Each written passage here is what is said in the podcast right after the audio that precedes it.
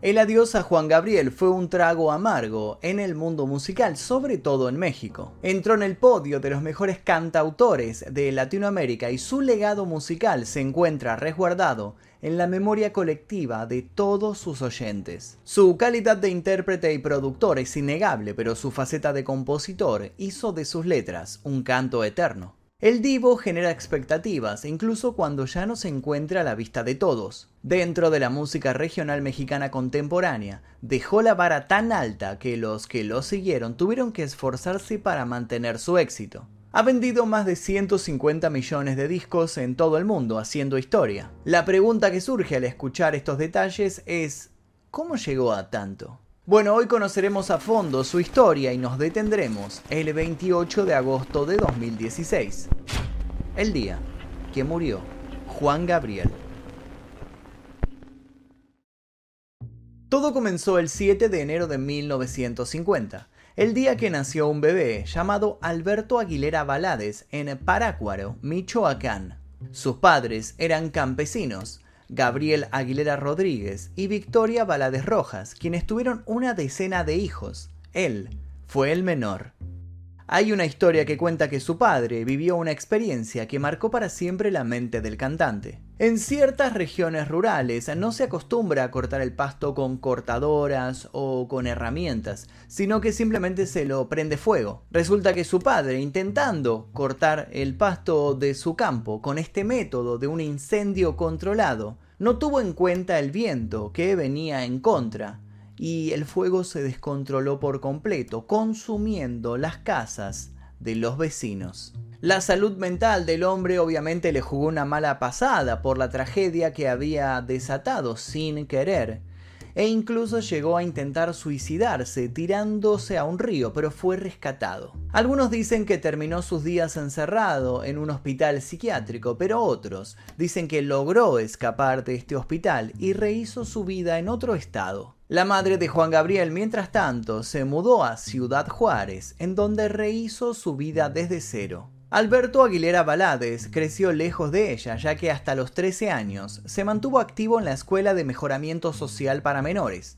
Ahí se hizo amigo de Juan Contreras, uno de los maestros de la institución, quien se dice que lo trató como un hijo y le enseñó todo lo que sabía de música. Además, era su protector, ya que otros niños lo golpeaban y abusaban psicológicamente. Ese maestro luego tuvo que ver con su nombre artístico. El alias Juan Gabriel se debe a un homenaje hacia su maestro Juan Contreras y a su padre Gabriel Hernández. Cuentan que cierto día decidió huir de este internado por lo mal que lo trataban y cuando salió a tirar la basura, directamente no volvió más. Pasó un tiempo escondido en la casa de su maestro Juan Contreras y sobrevivían vendiendo artesanías en las calles. Luego volvió con su madre y se sumó a la venta familiar de burritos en las calles de Ciudad Juárez. Sin embargo, él sabía que no iba a quedarse allí. Sabía que él estaba destinado a conocer otros lugares. Y sorpresivamente, uno de estos lugares sería la cárcel. En su adolescencia habría sido acusado de robar joyas y una radio de la actriz Claudia Islas, pero todo sería dentro de un confuso episodio. Al parecer, él había ido a cantar a la fiesta de cumpleaños de esta mujer, pero algo habría ocurrido en el medio. La celebración finalizó con la actriz acusándolo de robo dentro de su hogar y con la policía deteniéndolo. Fue así como pasó 18 meses de su vida en la prisión de Lecumberri. Fue liberado gracias a una charla que tuvo con Ofelia Urtuzuastegui de Puentes, la esposa del director de la prisión, en donde le contó su versión de la historia y ésta intercedió para conseguir su libertad. Aprovechando el tiempo perdido entre los barrotes, se dedicó a componer temas como Iremos de la mano, Tres claveles y No tengo dinero. Justamente esta canción vendió más de 2 millones de copias. Cuando Juan Gabriel escapó del internado a los 16 años, necesitó obviamente ganar dinero para sobrevivir, y una de las maneras para conseguir este dinero fue cantando en el cabaret Noa Noa, en donde fue contratado como artista. En esta etapa inicial se hizo llamar Adán Luna y compartió escenario con Los Prisioneros del Ritmo, cantando sus propias canciones. En 1965 apareció en el programa Noches Rancheras del Canal 5 de Ciudad Juárez y lo presentaron como Adán Luna. Pero cuando se le dio la posibilidad de grabar su primer disco, decidió cambiar su nombre por el de Juan Gabriel. Su disco Alma Joven fue su primer lanzamiento y llegó a ser disco de oro. Ese fue el primero de más de 30 álbumes de estudio y 150 millones de copias vendidas en el mundo. Más allá de que fuera un intérprete de lujo con letras increíbles y presentaciones coloridas y brillantes que cautivaban a todo el público, Juan Gabriel era perseguido constantemente por los medios de comunicación debido a su orientación sexual. Él mantuvo siempre su privacidad en cuanto a su vida íntima, por esta situación, el artista sufrió a lo largo de su vida insultos y burlas hacia su persona. Juan Gabriel no aclaró nunca su orientación sexual. Lo más cerca que estuvo de dar una declaración fue en una entrevista en 2002 con el conductor Fernando del Rincón, quien le preguntó si era gay y él respondió: Dicen que lo que se ve no se pregunta, mijo. Una respuesta contundente, pero sin dar nada por sentado. Juan Gabriel, Juan Gabriel, Juan Gabriel. Dicen que es gay. Juan Gabriel es gay. ¿A usted le interesa mucho? Yo pregunto. Pues yo le respondo con otra pregunta. Dígame. Dicen que lo que se ve no se pregunta, mijo. Yo veo a un cantante frente a mí, veo a un triunfador. Eso es lo más importante, porque uno no vale por las personalidades que otras gentes pueden achacar que este y que el otro. Porque, hombre, todo lo que uno hace es lo que se queda, lo que vale. Los hechos son los más importantes. En el año 1985, esta situación llegó un poco más lejos. Se publicó el libro Juan Gabriel y yo, escrito por su ex secretario, Joaquín Muñoz. Entre las páginas y los capítulos, relataba experiencias sexuales vividas por ambos desde los inicios de la carrera de Juan Gabriel, Incluso se pueden encontrar fotos del cantante con jóvenes. Para la época esto fue un atropello hacia su persona y sin embargo su carrera se mantuvo intacta. En 2003 fue nuevamente envuelto en un escándalo cuando fue fotografiado por las calles de Los Ángeles caminando junto a un joven de 18 años. Pero lejos de estos problemas de la intimidad, también tuvo muchos problemas con las cuestiones del manejo de dinero. A lo largo de su carrera, Juan Gabriel se mantenía perfecto ante la mirada de los fans. Todos los shows tenían una presencia escénica impecable, con trajes hermosos. Pero mientras sus trajes eran multicolores, sus cuentas bancarias se mantenían monocromáticas.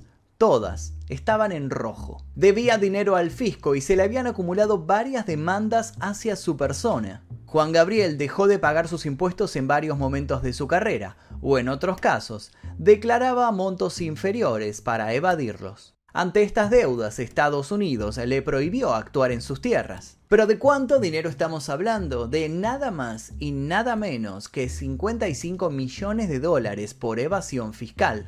En México también tuvo estos problemas y en 2005 fue detenido mientras llegaba a Juárez, donde ofrecería un concierto. Además, en 2011 se hizo público que el cantante tenía una deuda de 18 millones de dólares en Estados Unidos. Pero hablando un poco de su familia, Juan Gabriel adoptó a un adolescente de 12 años y ese fue su primer hijo, a quien llamó igual que él, Alberto Aguilera Jr. La institución donde lo adoptó era el orfanato llamado Semjase, precisamente fundado por Juan Gabriel en el año 1987. Este lugar cerró sus puertas en 2011 debido a malos manejos económicos. En total tuvo cinco hijos reconocidos por él, el mencionado antes, Iván Gabriel, Joan Gabriel, Hans Gabriel y Jean Gabriel.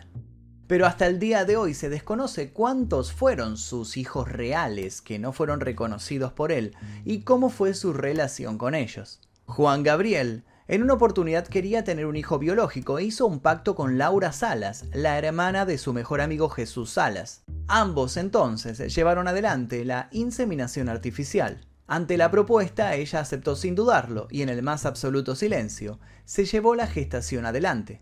Así nacería Iván Gabriel, su primer hijo biológico reconocido. Y digo primer hijo biológico reconocido porque con el correr de los años salió a la luz que Juan Gabriel habría tenido varios herederos más. como es el caso de Luis Alberto Aguilera, quien luego de una prueba de ADN dio como resultado que el cantante era su padre. Iván fue uno de los hermanos que lo invitó a pasar tiempo con su familia.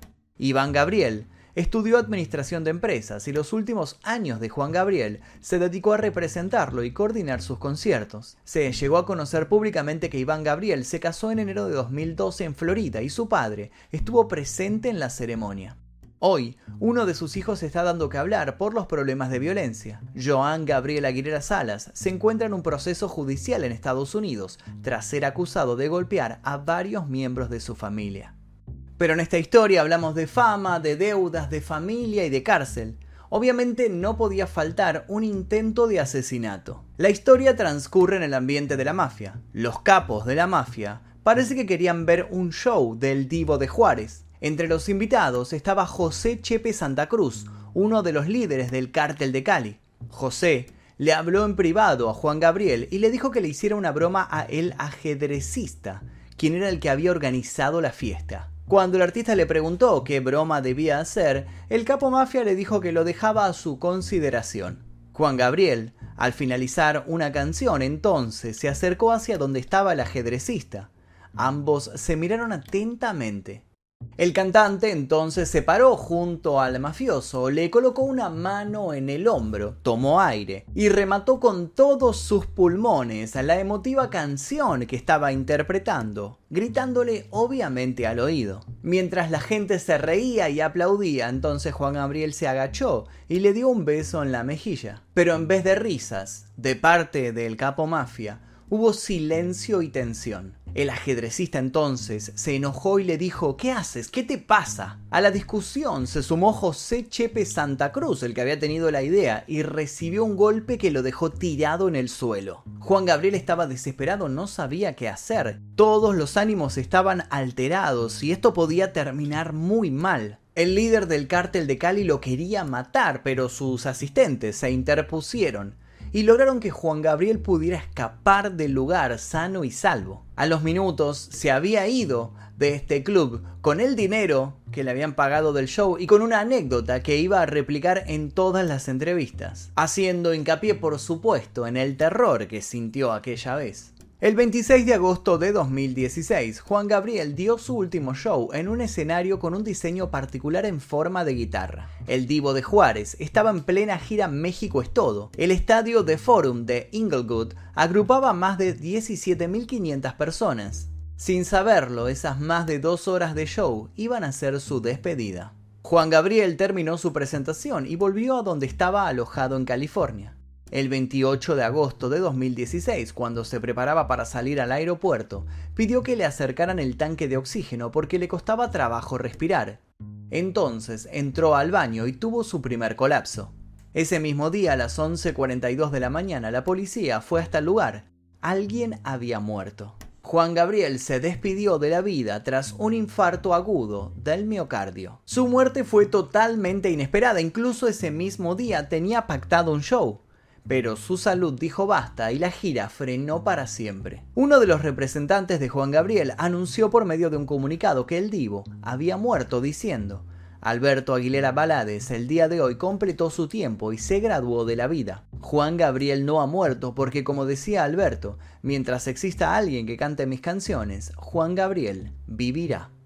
Paradójicamente su muerte coincidió con el último capítulo de su bioserie titulada Hasta que te conocí. La misma prensa que lo había perseguido por su sexualidad lo atacó apenas murió.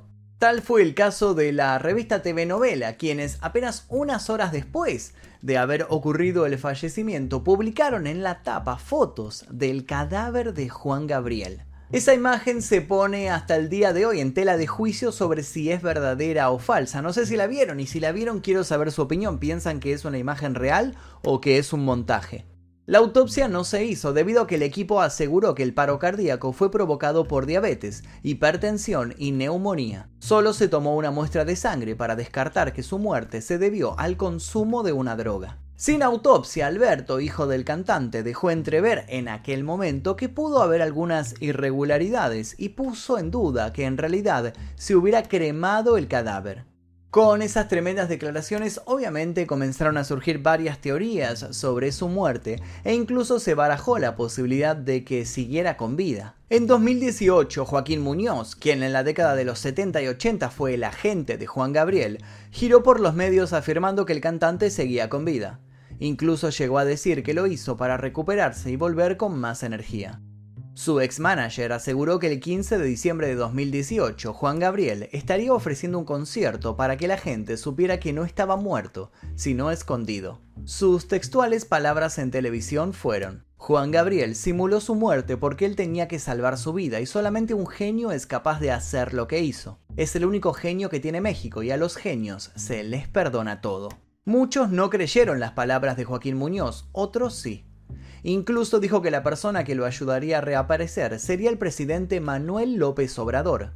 Los fanáticos obviamente lo esperaron, pero nada sucedió. Sin embargo, el ex manager volvió a aparecer en los medios diciendo que finalmente aparecería, haría su reaparición gloriosa el día de su cumpleaños, o sea, el 7 de enero. Y esa vez, en vez de la reaparición del divo, se empezó a hablar de cómo estaba la mente o la situación psiquiátrica de este representante Muñoz. Pero su ex pianista Pepe Zavala aseguró que Juan Gabriel estaba vivo y que él tenía conocimiento de que se apartaría del medio fingiendo estar muerto. Pero todo quedó simplemente en dichos, ya que nunca reapareció. O tal vez sí. En el año 2018, los periodistas Jorge Carvajal y Marta Figueroa aseguraron que estaba vivo, incluso dijeron que hablaron con él por WhatsApp. Teóricamente Juan Gabriel estaba oculto mientras la pandemia se hacía noticia por todo el mundo. Supuestamente estaba en su casa de Morelos, incluso los vecinos de una casa frente al mar en San Carlos, Sonora, aseguraron que lo habían visto recientemente ahí. Sin ir más lejos, hace un tiempo circuló en internet un video donde aparece un supuesto Juan Gabriel enviando un mensaje al público hablando sobre el coronavirus. El abogado de la familia desestimó esta publicación argumentando que se trataba de una edición realizada con un programa informático. Yo obviamente no aseguro si está vivo o muerto, pero me gustaría saber su opinión. ¿Qué opinan? ¿Está vivo? ¿Está muerto? ¿Desapareció? ¿Reapareció? ¿Sabían alguna de estas teorías? Por lo pronto dejamos aquí la vida de Juan Gabriel y su misteriosa muerte y obviamente los invito a dejar un comentario aquí debajo sugiriendo posibles nuevos casos. Les dejo un par de sugerencias para que sigan haciendo maratón aquí y sin nada más que decir, me despido. Mi nombre es Magnum Mephisto y esto fue el día que...